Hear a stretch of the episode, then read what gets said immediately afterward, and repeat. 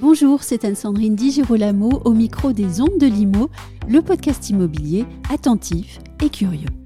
La déferlante de la location meublée de tourisme dans les grandes villes depuis une quinzaine d'années a conduit à profondément modifier les usages au sein des immeubles d'habitation. Au quotidien, des nuisances pour le voisinage sont dénoncées, de même qu'une diminution sensible de l'offre locative privée et un surenchérissement du coût des logements. Réagissant à une situation jugée désormais difficile, le législateur est intervenu et a durci la réglementation. La location saisonnière face à l'administration, c'est tout de suite avec Gwenaëlle Le Fouler, qui est avocat associé du cabinet Le Temps à Paris. Gwenaëlle Le Fouler, bonjour. Bonjour Anne-Sandrine. Quand on est juriste, eh bien la première chose qu'on fait pour réfléchir, c'est de poser les choses et de regarder du côté des définitions. Ça peut paraître ennuyeux, mais en fait, c'est extrêmement utile et c'est même essentiel. On va donc commencer cet entretien aujourd'hui avec le meublé de tourisme de type Airbnb. C'est quoi en droit un meublé de tourisme type Airbnb? Un meublé de tourisme, euh, c'est un, appartement, une villa, une maison euh, meublée à l'usage exclusif de ses locataires, euh, qui est offert à la location à une clientèle de passage, qui n'y élit pas domicile euh, et qui effectue euh, un séjour qui est caractérisé par sa durée, c'est-à-dire à la journée, à la semaine ou au mois. Alors, on ne va pas reprendre chaque segment de la définition parce que c'est aussi ça que font les juristes d'habitude. Et on va juste s'arrêter sur un mot, celui d'usage, parce que ce mot-là, il est très important. Oui, c'est un mot extrêmement important qui n'est pas forcément bien compris. Oui. Parce que l'usage euh, ressort de textes comme le Code de la construction et de l'habitation. Ça peut être confondu avec la destination qui figure dans le Code de l'urbanisme. Euh, et également euh, au regard de ce qui peut être écrit dans le règlement de copropriété. Juridiquement parlant, comment est-ce que cette location meublée de tourisme est régie? Et je pense que vous allez euh, nous, nous, parler du Code de la construction et de l'habitation pour commencer. Absolument. On a le Code de la construction et de l'habitation qui réglemente pour les grandes villes le changement d'usage qui peut être fait des locaux. Mmh. Il y a un usage habitation et un usage autre. Et passer de l'un à l'autre n'est pas toujours évident parce qu'il faut demander une autorisation spécifique au maire de la commune. Est-ce que c'est facile de faire ce changement? De faire le changement d'usage ça dépend de l'endroit euh, dont on parle. C'est-à-dire que euh, si on se trouve euh, dans un quartier de bureau à Paris, par exemple, dans le 8e arrondissement, et qu'on veut y faire de l'habitation, ce sera extrêmement facile. En revanche, si on se trouve dans le marais parisien encore, et qu'on veut transformer un appartement de logement en, meublé de tourisme, ce sera beaucoup, beaucoup plus difficile.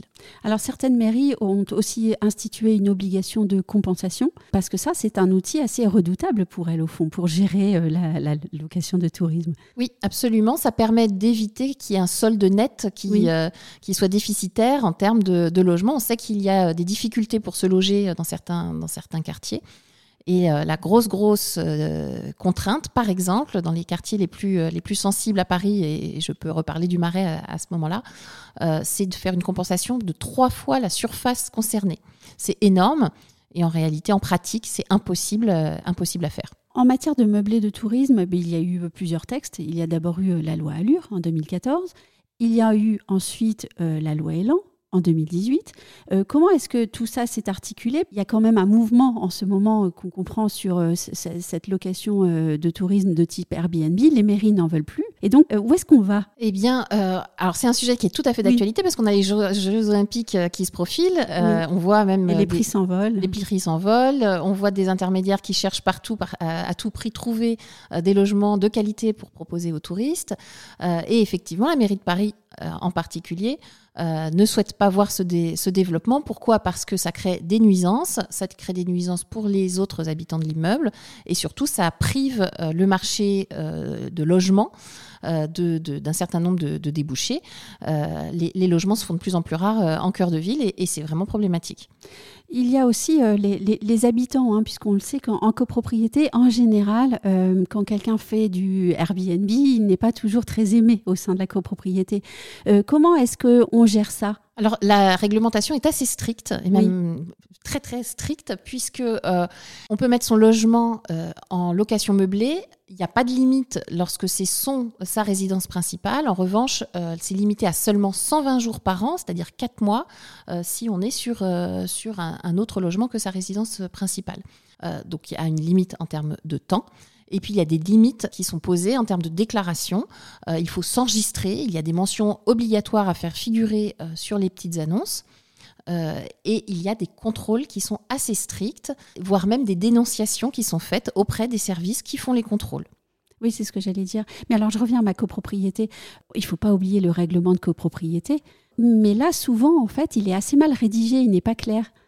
Oui, alors il y a ce dans les règlements de copropriété, il y a ce qu'on appelle la clause bourgeoise. Oui, c'est ça. C'est-à-dire, c'est une clause dans laquelle euh, on impose dans l'immeuble une, une, occupation bourgeoise, c'est-à-dire que ce soit la résidence principale de ses occupants. Euh, et, il est vrai que ce, ce, type de meublé de tourisme, en réalité, ça relève d'une activité commerciale. Donc ce n'est pas une activité euh, d'occupation bourgeoise et par conséquent, c'est incompatible avec un tel règlement de copropriété.